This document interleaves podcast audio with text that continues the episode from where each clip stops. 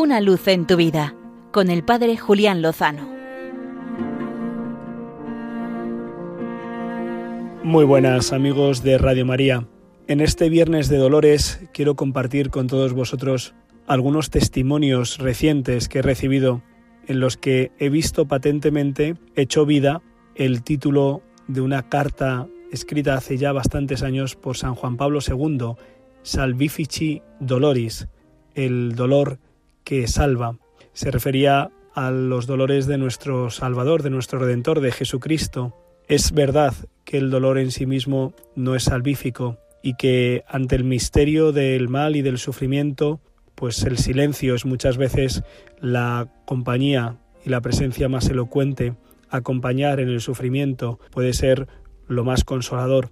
Lo cierto es que he conocido recientemente personas que han pasado por situaciones extremas de dolor y de sufrimiento, que han testimoniado cómo precisamente en esa circunstancia se han encontrado más íntima y profundamente con aquel que ha soportado todos los dolores. Así lo manifestaban hace unos días en la celebración de un Via Crucis José Luis y Maribel, que tuvieron que cruzar por cañadas oscuras durante la primera ola de la pandemia del COVID hace dos años por estas fechas y que él, ingresado en la unidad de cuidados intensivos y ella en casa rezando junto con su hijo, pudieron experimentar el consuelo y la esperanza de un Dios que ha pasado por la oscuridad, por el dolor y el sufrimiento, para acompañarnos a nosotros y hacerlo dándonos la luz de la esperanza y acompañándonos en el dolor. Así también lo pude ver en el caso de Julián, un joven al que tal día como hoy enterraba pero hace dos años. Le conocí en los últimos momentos de su, de su vida, cuando afrontaba con gran sufrimiento un cáncer de estómago. Con tan solo 27 años ya era padre de dos criaturas y estaba en una relación con una mujer impresionante, con Catherine. Precisamente el día que Catherine daba luz al pequeño Samuel, Julián recibía la noticia de su cáncer.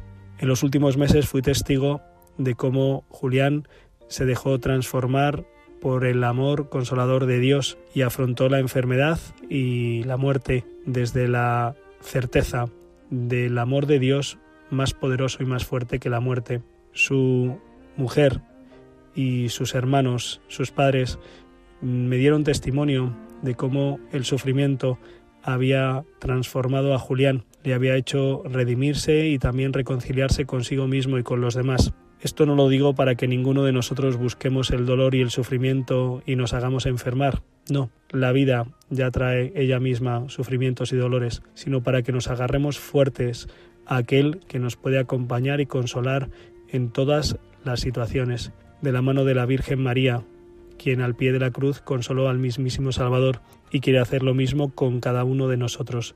Por eso celebramos a la Virgen de los Dolores y por eso sabemos que pase lo que pase y ocurra lo que ocurra, con el Señor, seguro, lo mejor está por llegar.